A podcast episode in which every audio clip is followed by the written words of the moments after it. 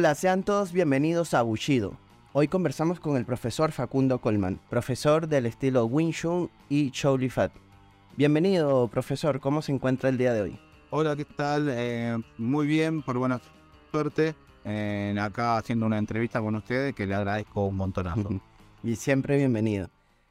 Eh, bueno, primer artista de artes chinas que, que tenemos invitados en el podcast y quisiera empezar la entrevista a Sifu preguntándole por qué profesor y cuál es su grado, entonces. sí, eh, yo soy profesor de Wing Chun y profesor de Choi Fat, y el Wing Chun y el Choi Fat y los estilos de Kung Fu en general no tienen tuanes y danes. Modernamente, para poder, eh, como le llaman, hacer algo parecido a lo que hacían los coreanos y japoneses, se le agregaron eh, tuanes, ¿no? Pero en general no tienen grado. Tienen distintos niveles. Por ejemplo, el Wing Chun tiene seis niveles originales que son eh, Silim Tao, Champ Kyu, Biu eh, muñeco, eh, muñeco, de madera, eh, palo y cuchillo mariposa. Mm. ¿No? Son solo seis niveles. O sea, pero no tiene cinturón negro, cinturón blanco, punta amarilla, cinturón verde, no, nada de eso, nada. O danes o, o, Q o cosas así. Así que son estilos raros. De hecho, Chili Fat es un estilo de kung fu que originalmente tenía una forma, luego la dividieron en ocho formas. después, actualmente hay escuelas que tienen 200 formas, otras tienen 35, otras tienen 12. Entonces el kung fu eh, fue como mutando con el tiempo y, a la, y, a la, misma vez eh, no, no, no, no, no es como los japoneses y coreanos que, que estandarizaron todo. ¿Sí? ¿Se entiende? Perfectamente. Eh, Sifu, yo quisiera preguntarle cómo, cómo fue su, su acercamiento a las artes marciales y cómo había llegado al camino marcial. Ok, si bien de chico había hecho unos meses de karate, karate japonés obviamente, eh, como se llama, no lo tomo como canónico dentro de lo que es mi vida marcial, ¿no? Sin embargo, en agosto del 2000 yo comencé a hacer artes marciales porque años antes me habían robado y yo quería buscar algo que sea para aprender a defenderme.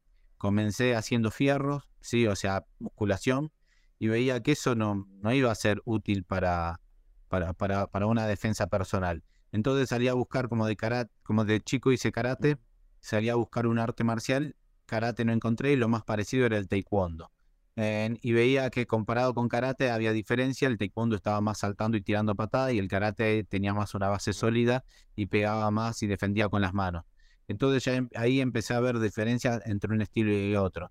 Después un compañero de la escuela me recomendó en hacer kung fu porque decía que kung fu es el que hizo Bruce Lee y ahí empecé a rondar por todas las artes marciales. Mis primeros años fueron más de, de, intentar conocer todo lo que existe.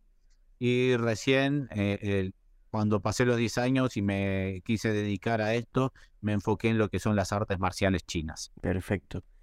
Y mm, veo que se especializó o da clases en Shaolin Fat. Eh, ¿Cuál es la diferencia entre, entre ambos estilos y cómo hizo como para aprender los dos simultáneamente? No sé si nos puede explicar un poco eso. Bien, sí. la, la, diferencia a veces cuando vos hablas de la diferencia entre un estilo y el otro, eh, la gente que se dedica a esos estilos dice, eh, no, pero esto no es tan así, porque el Wing Chun maneja principalmente la corta distancia. Eso no quiere decir que tenga técnicas de larga distancia. Y el Choi Li Fat maneja técnicas de larga distancia. Eso no quiere decir que tenga técnicas de corta distancia. Pero uno, cada uno se especializa en un punto especial. El Choi Li Fat más en golpes amplios eh, tiene golpes circulares, posturas bajas, eh, tiene más formas, ¿sí? Y el Wing Chun tiene posturas más altas, eh, se dedica a la corta distancia, tiene muchos ejercicios internos de sensibilidad táctil, drill, y como se llama, muchas menos formas, menos armas, ¿sí? Entonces cada uno em, es como el día y la noche. Para algunos eso le parece que no combina y para mí es como que uno cubre los defectos del otro, ¿no? Eh, yo lo veo como una excelente, eh, como se llama, combinación. Y después, ¿por qué hago dos estilos? ¿no? Eh, cuando comencé, como dije anteriormente, comencé con taekwondo. Había hecho karate un poco de chico, pero comencé haciendo taekwondo. Y veía que sí estaba bueno el taekwondo, ¿no? Hacían sparring, le pegaban las patadas a la palmeta, pero era mucha patada. Mm. Y no me brindaba soluciones para la calle, como qué hago si me agarran del cuello, qué hago si me si, si aparece con tal cosa, con un puño descendente o lo que sea. Cuando siempre me sentí como que sí, deportivamente está bueno, pegás de lejos con la puntita de la zapatilla y es punto, pero me faltaba la parte que yo quería, que era la defensa personal. En cambio, cuando fui a Kung Fu, por lo menos en esas primeras escuelas, en el que no eran mis escuelas, sino que iba a la escuela de otro, pagaba una cuota y eso, em, veía que, que el Kung Fu sí me daba res- respuestas a mis problemas. Ejemplo, ¿qué pasa si me vienen un puño con un puño bajo? ¿Qué pasa si me vienen con una patada a la cabeza? ¿Viste? Mm. Entonces, para cada problema vos tenías una respuesta. Pero ¿qué pasaba? Le faltaba la parte de entrenamiento de golpes, le faltaba parte de sparring, ¿no? Y que el taekwondo sí lo tenía. Entonces no podía decir, che, dejo el taekwondo o dejo el kung fu. Tenía que hacer los dos, ¿sí? Sí. Entonces me acostumbré a hacer más de un arte marcial, siempre. Y yo re- rendía cinturones de los dos. Eh, para mucha gente eso sería como una especie de falta, ¿no? Eh, hacer dos artes marciales es- está mal, ¿no? Sin embargo, hoy en día existe el MMA, el, el mismo taekwondo viene de, de- de- de- de otras artes marciales, creo que viene, eh, si la memoria no me falla, del, ¿cómo se llama? Karate, del te, eh, y otro arte marcial, si no me acuerdo, el Tan Sudo o alguno más. El mismo Choi Li Fat viene de tres artes marciales, que viene de, de, Choi Gar, Lee Gar y Fat Gar. Entonces, eh, hacer más de un estilo, eh, hoy que existe el MMA y todo eso, no, no, no me parece que, que está mal, ¿no? Más de un maestro lo hace, ¿no? Entonces, eh, me parece bien que haya gente purista que se dedica a un solo estilo, no me parece mal, pero lo que hace más de un estilo, mientras los haga con honestidad, entrenen eh, y le pongan todas las pilas, eh, no me parece mal. Mm. Sí. Eh, Sifu, y en, en ese sentido, ¿qué diferencias hay? Porque he leído un poco que hay bastante una diferencia marcada entre los estilos del norte y los estilos del sur de China. Entonces, no sé, usted que es un estudioso del arte, no sé si nos puede hablar un poco de eso. Bueno, eh, hay cosas que son medio relativas. Las respuestas rápidas y directas serían en el estilo, en los estilos del norte se usan más patadas Mm, y en los estilos de- del sur usan más brazos y posturas más bajas, ¿no? Pero eso en realidad es un poco relativo, ¿no? Porque, por ejemplo, el Wing Chun es un estilo del sur y usa posturas altas. Y el Tai Chi es un estilo del norte, el Shaolin también, y sin embargo también tiene posturas bajas como Mapu, ¿no? Mm, Quizás menos bajas que Choi Li Fat, Hungar o cualquiera de los otros estilos. Pero los dos tienen lo mismo. Em, generalmente dicen e- esas que son las diferencias. Después, los estilos del sur suelen tener eh, como apariencias más o menos distintas. Cambian en cosas, por ejemplo, la forma de hacer la- las energías y esa clase de cosas. Y los del norte también tienen como una base más o menos parecida, ¿no? En- así que eso es relativo. Eso del norte y sur, hay muchas cosas que son relativas. Por ejemplo, todos los estilos de Tai Chi son del norte, ¿no? No conozco, capaz que existe y yo no lo conozco, en Tai Chi del sur, ¿no? Entonces, el Tai Chi es uno de los estilos eh, internos, ¿no? Entonces, eh, en el norte se ven más los estilos internos. ¿sí? Estilos in- muy, muy, muy de, que manejan el tema del chi. En cambio, en el sur eh, no usan más fuerzas eh, físicas, no, no física de, de- de- salvo algún que otro estilo, no física de, de fuerza muscular, ¿no? Sino que eh, movimiento de cadera, eh, manejo del peso, ¿sí?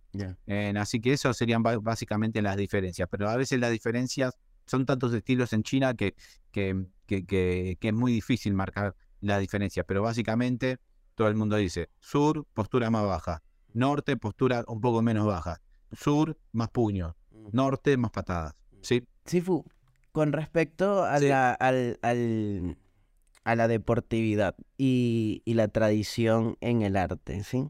Eh, ¿dónde, dónde, Sí. dónde está ese punto de equilibrio entre ir a competencia, que, ojo, no, no, no estoy diciendo que ir a competencia esté mal, ¿no? Sino que, ¿dónde está ese Sí. punto de equilibrio entre mantenerse más tradicionales o mantenerse más deportivos? Sí, en- esa es una muy buena pregunta porque es una polémica con, con- con muchas respuestas correctas, ¿no? Si estás parado de un lado del otro, siempre la respuesta es correcta. Claro. Eh, me parece que es fantástico mantener la tradición. ¿sí? Porque, porque nosotros los que heredamos los estilos somos los que tenemos que eh, seguir enseñándolo para las siguientes generaciones, ¿no? Mm. Entonces el Wing Chun, el Choli Fat, o el que hace Shaolin, el que hace Tai Chi, o el que haga el estilo que haga, es el encargado de hacer que, que ese arte se mantenga a través del tiempo, ¿no? Eh, en eso es algo que a veces la gente no lo entiende. Mm. Pero no quita que uno puede usar la expresión más combativa de los estilos para ir a torneos reglamentados, ¿no? Mm.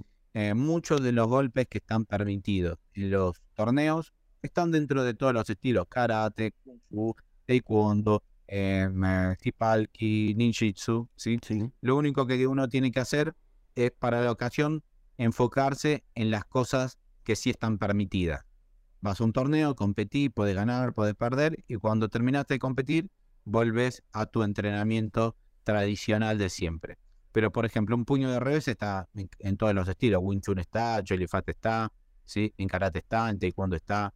Entonces, mm, no creo que uno se aleje de la, de, la tradición por, por ir a un torneo. Es más, si te enfocas solo en la tradición y no peleas con sparring o, con, o, o en un torneo, eh, termina pasando como lo que está pasando con muchos asiáticos que, que pelean con, con peleadores de, de Muay Thai, kickboxing, MMA y terminan perdiendo. ¿Por qué? Porque se, se enfocan mucho en mantener la tradición, pero no en enfocarse en el combate. Y recuerden que las artes marciales son para el combate, básicamente. ¿sí? Sí. ¿Cuál cree usted que es el legado que nos puede dejar el estudio de las artes marciales? Eh, bueno, en mi caso, yo creo que directa o indirectamente las artes marciales eh, te generan un aire de superación.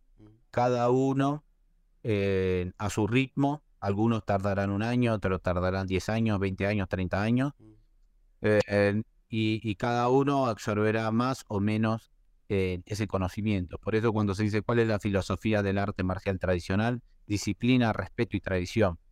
Entonces, cuando, cuando absorbes para tu vida lo que es la disciplina, el respeto y la tradición, en el porcentaje que sea, algunos absorben un 10%, otros un 90%, lo que sea, Mm. em, te termina ayudando indirectamente en la vida, ¿sí? Eh, yo qué sé, yo en lo personal puedo decir que antes no tenía el carisma como para enfrentar ciertas cosas y después terminé en el trabajo que tenía siendo jefe encargado, ¿no? Dirigiendo personal, el jefe me daba la llave del local y, y- y yo eh, lidiaba con proveedores, con clientes, con, con compañeros de trabajo, con jefes. Entonces, eso se lo debo yo a las artes marciales, que te dan esa disciplina, eso de, en la disciplina que cuando todos estamos motivados, hacemos cualquier cosa, o sea, somos genios todos. Ahora, cuando todos estamos desmotivados, cansados, enojados, tristes, no sé cuánto, Mm. ahí está el trabajo del arte marcial, de seguir haciendo las cosas bien, de seguir trabajando, de seguir estudiando, de seguir eh, siendo tu mejor versión, ¿no? Mm. Eh, entonces, eh, yo creo que el arte marcial lo que te da es eso, la disciplina, el respeto y la tradición. Y como te digo, cada uno absorbe el porcentaje que sea. Ejemplo, no sé, yo de, todo ese porcentaje ponerle que absorbí el 50%, otro el 70% o otro el 10%. No sé, lo que vos puedas absorber eh, va a marcar eh, qué tanto respeto, qué tanta disciplina, qué tanta tradición tenés eh, en vos, ¿no? Qué, tanto te enseñó tu arte marcial, ¿sí? Y eso a la larga te termina ayudando en todos los rubros de la vida, aunque, aunque no tengan que ver con las artes marciales, en el trabajo, en el estudio, en, con tu familia, etcétera. Sifu, ¿cuál es la importancia Sí. de un maestro para las artes marciales? En- y para mí es fundamental. Em, yo he tenido varios maestros, algunos también me han criticado por haber pasado por más de una escuela, en haber tenido que cambiar de maestro, porque uno tiene que seguir supuestamente el mismo maestro toda su vida. ¿no? Porque uno tiene que ser fiel, bla, bla, bla. Pero ¿qué pasa? De repente vos tenés un maestro que, que no estudió, ¿sí? Ujú. Entonces tu maestro, pero tu maestro no, no estudió, o es un maestro que no entrena, que cuando vas y no se sabe la forma, que dice que te enseña a pelear, pero nunca peleó. Eh, entonces, elegir un buen maestro es importante, ¿no? Porque de repente estás con un tipo que se autonombra maestro, que compró un título afuera y, y no sabe nada. Y, y puede ser un problema, porque te puedes meter en problemas. Eh, puedes eh, ir a un torneo y que te rompan y perdes tu salud. Eh, no sé, te la pasas entrenando algo que crees que funciona y vas a la calle y te terminan rompiendo. Mm. Eh, nunca tener la disciplina porque el tipo es un chanta. Entonces, poder elegir un buen maestro también es, es muy importante. Yo, por ejemplo, lo- en algunos de los maestros que, que, que, que- tengo en el corazón, es por ejemplo el maestro Benny Main, ¿no? Mm. Porque es un tipo fiel, es un tipo eh, que te dice las cosas de manera correcta, no es un maltratador, eh, es un tipo que tiene el conocimiento, cuando, te- eh, cuando te, vos tenés una duda, tiene la respuesta, ¿sí? Es un tipo intachable con su familia, eh, tiene nivel, te muestra, che, mira, esto funciona así porque es así, pum, y te lo muestra, y vos decís, ah, ¿viste? Entonces vos tenés ganas de imitarlo, ¿no? Claro. En cambio, si tenés un tipo que sí tiene el título, pero, pero traiciona a sus alumnos, traiciona a sus maestros, se pelea con, con los colegas para ver quién trepa más alto, eh, viste, te eh, trata de, de, no sé, va a los torneos y, y los gana eh, poniéndose uno en, el jurado y otro compitiendo, entonces el que está en el jurado le pone negativo a todos los competidores y le ponen positivos a su propio en alumno, ¿no? Entonces, esa clase de cosas, eh, por más que sea tu maestro y uno diga, no, uno tiene que ser fiel, no, es un, es un, es un tipo que no, no hace las cosas correctas, entonces no, mm, yo qué sé, hay que elegir bien a su maestro, ¿sí? Sí. Sifu, siempre, Sí. siempre se habla como de la importancia del maestro, pero también eh, es importante el discípulo, ¿no? Creo que ahí hay una, una terna o una, algo indivisible, ¿no? Entonces, eh, mm, ¿cómo conseguir un discípulo o cómo cree usted que debe de ser la relación entre el discípulo y, el- y el maestro? Ese, ese tema es complicado. Ip Man, ¿sí? había dicho, es difícil conseguir un buen maestro, pero más difícil es conseguir un buen alumno. mm, Eso dijo. Qué interesante. Y tenés, tenés, eh, ¿cómo se llaman?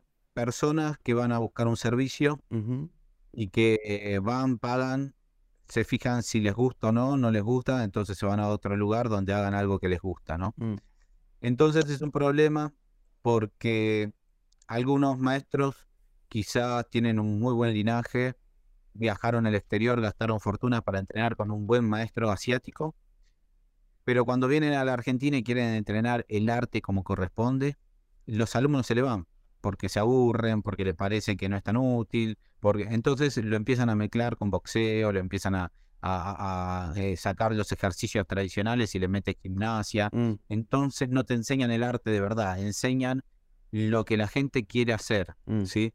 Entonces no son alumnos, son clientes, mm. ¿sí? Y yo eso, bueno, es un, es un algo con lo que tengo que lidiar porque a mí me gusta enseñar tradicional, Mm, ¿no? Porque para enseñar solo para tener clientes, no sé, me pongo a vender helado, ¿sí? Eh, o sea, me pongo una cafetería.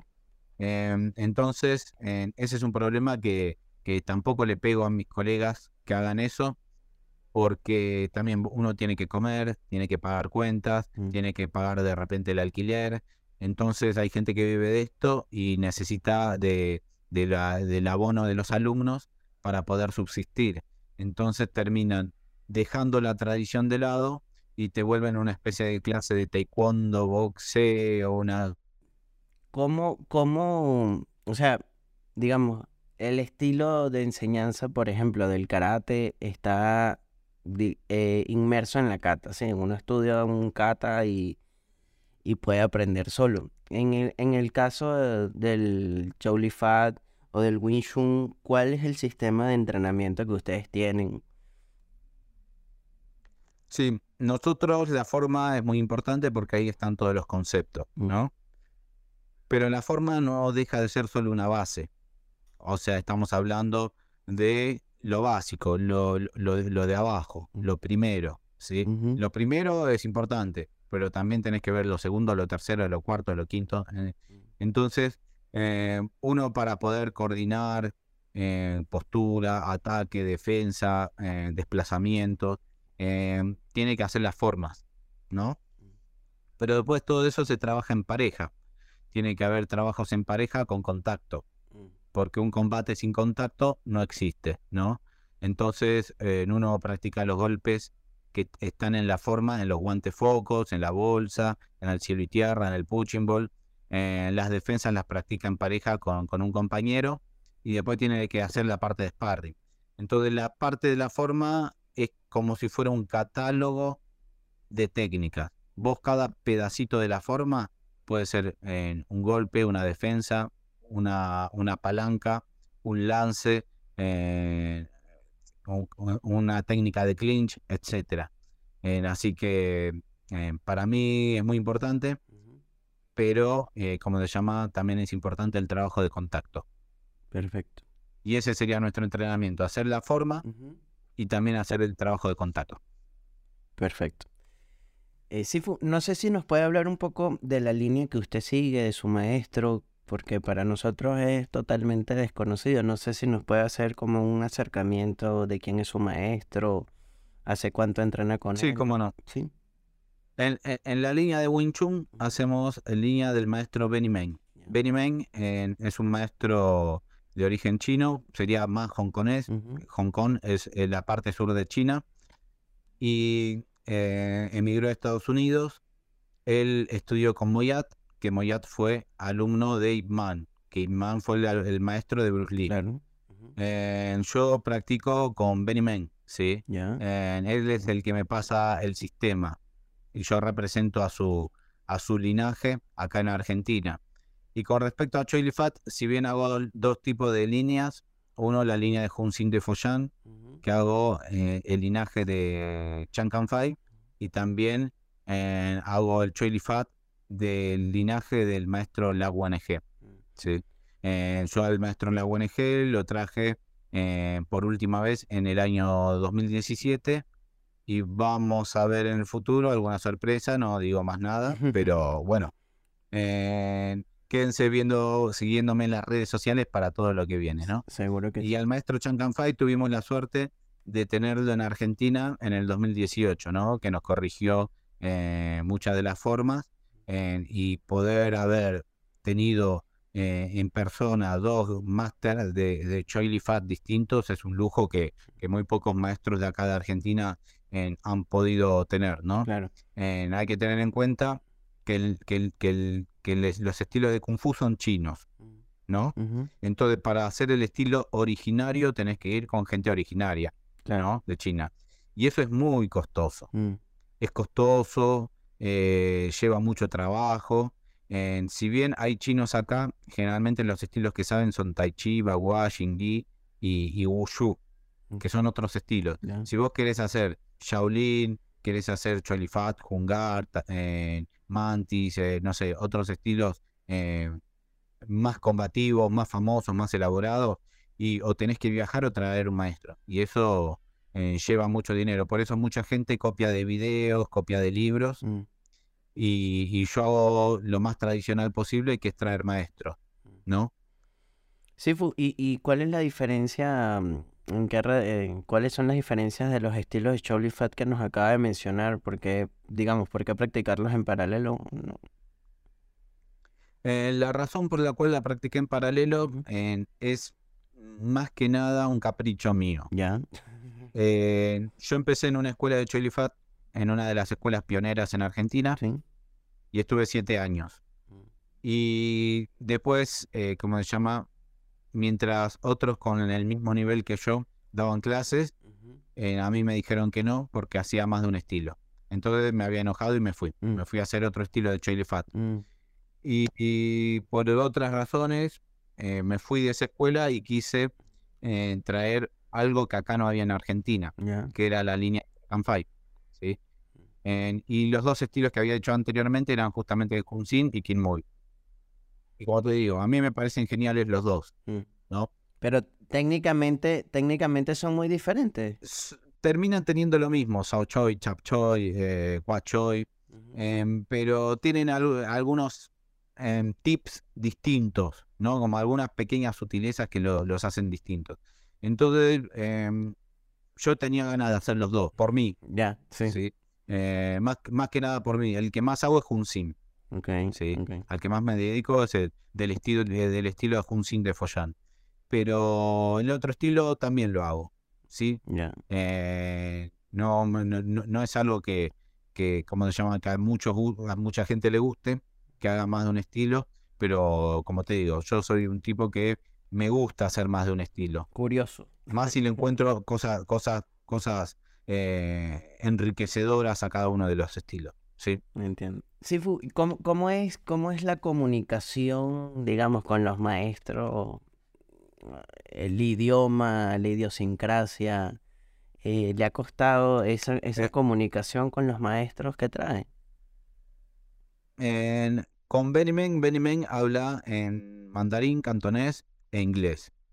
Yo sé casi nada de inglés, palabras, no sé. Hice, como estudié eh, chino mandarín, eh, tengo hasta el quinto nivel aprobado de, la Escuela Asociación Cultural Chino-Argentina. Eh, puedo decir algunas palabras, pero lo que uso, usaba básicamente era el traductor Google. ¿sí? si quería hacer charlas más amplias, tenía que usar el traductor Google sí o sí. qué fácil. Y si tenía que hacer eh, palabras cortas, me hacía entender con lo, con lo que sé de chino. Y, y, y, Meng, por buena suerte, entendía. Después, el maestro Charanfay habla español, porque él vivió en Venezuela durante años, entonces habla español. El maestro de la UNG habla mandarín poquito, cantonés mucho, porque es, él es sureño, entonces habla cantonés, pero vive en Brasil, que hablan eh, se llama portugués. Sí. Que bien, el portugués es distinto al español. Se entienden. Tienen cosas similares. ambos son idiomas latín, son del latín. Mm. Entonces, eh, te haces entender, ¿sí? Eh, por ejemplo, ellos en vez de decir elongación dicen elongamiento. Mm. Eh, tienen palabras más o menos parecidas. En vez de decir gracias dicen obrigado. Son mm. distintos, pero uno más o menos lo va manejando. E, eso básicamente. Después, por ejemplo, ayer entrenamos con con Tom, que es la Oshu de danza del león, y él habla inglés y mandarín. Y para algunas palabras puede usar el mandarín y para muchas el traductor Google. Así de simple. Ahí va mi segunda, mi, otra pregunta, Sifu. Em, que yo lo sigo por las redes sociales y, veo que hacen especie de baile con, con el dragón no sé si nos puede explicar un poco en qué consiste, porque veo que es más cultural. Eh, lo que es lo que es danza del dragón y del león, nosotros hacemos más dragón que león. Yo sé un poco de león, pero nos falta eh, el equipamiento que son hiper carísimos, ¿no? Eh, el dragón que tenemos lo trajimos de China y no, si bien tienen algunos aspectos marciales, no es para, arte marcial, no es para, es, plenamente cultural, ¿sí? Entonces, la danza del dragón y del león es, eh, como se llaman, algo muy propio mm. de la cultura china, que incluso en varios países que no es de China también tiene. Por ejemplo, Japón tiene su propio león, ¿sí? He visto también su propio dragón, que es también mm. bastante fascinante. Acá en Argentina nunca llegó ni danza del mm. dragón ni del león de Japón pero incluso he visto en muchos otros países asiáticos, hasta en Vietnam, que también tienen las danzas. Tiene toda una historia de, fantasía de dragón y león, em, son para los buenos augurios, se utiliza para casamientos, de cumpleaños, apertura de negocios.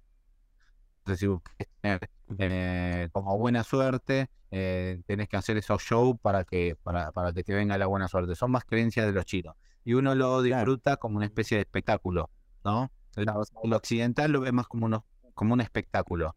Y eh, los que hacían esos espectáculos eran mayormente los artistas marciales. Entonces, por eso... Pero entiendo, entiendo que hay competencia de, hay, competencia de, este, de este baile. Sí, sí. Acá en Argentina se habrá hecho uno o dos torneos, eh, pero pero en China, en Asia en general, eh, se hacen torneos, ¿sí? De, danza del dragón y del león. y, y va mucho. ¿Y usted lo enseña, usted lo enseña en, la escuela? Nosotros eh, lo enseñamos eh, cada vez que nos llaman para hacer una exhibición. Los mismos artistas marciales tienen que mm. practicar la danza y vamos y hacemos el show. ¿sí? Así que sí, lo enseño a mis alumnos y, y, lo hacemos. ¿sí? Pero no es que mm. tenemos clases aparte. O sea, que no, no, es que tenemos clases formales de eso. ¿sí? Eh, claro. Lo mismo de Wing Chun, de Choi Fat, nos juntamos y decimos, bueno, tenemos que ir a una plaza, practicamos el, la danza y ahí hacemos eh, después la exhibición al día que nos toque. Eh, Sifu, si alguien quisiera entrenar con usted, ¿cómo se puede poner en contacto? Puede buscar por todas las redes sociales como Sifu Facundo Colman. Si pone hashtag todo junto, Sifu Facundo Colman, me va a encontrar en todas las redes sociales, sea en Facebook, Instagram, Twitter, TikTok. y si quiere escribir directo, puede hacerlo a mi mail que es kungfu-facundo.hotmail.com. Perfecto. Bueno, Sifu, muy agradecido por darnos este acercamiento hacia las artes marciales chinas, que siempre entrevistamos arte, artistas japoneses, artistas marciales japoneses, y bueno, queríamos abrirle también el espacio, no solamente a las artes marciales chinas, sino a las coreanas y a, todo a todo el mundo marcial. Muchísimas gracias por haber atendido nuestra llamada este, y en una próxima oportunidad lo estaremos llamando de nuevo. Bueno, muchas gracias a usted. Eh, espero que siga bien. Muchas gracias por la entrevista. Y bueno, éxitos con, con lo que es su, su propuesta, eh, como se llama, eh, podríamos decir, periodística, porque ayuda a difundir las artes marciales. Gracias, Sifu. Que esté muy bien. Hasta la próxima.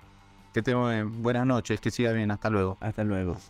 Y hasta aquí la conversación con el Sifu Facundo Colman. Gracias por haber escuchado Buchido Podcast. El próximo domingo otra entrevista con otro artista marcial. Déjanos saber en los comentarios a quién quieres escuchar.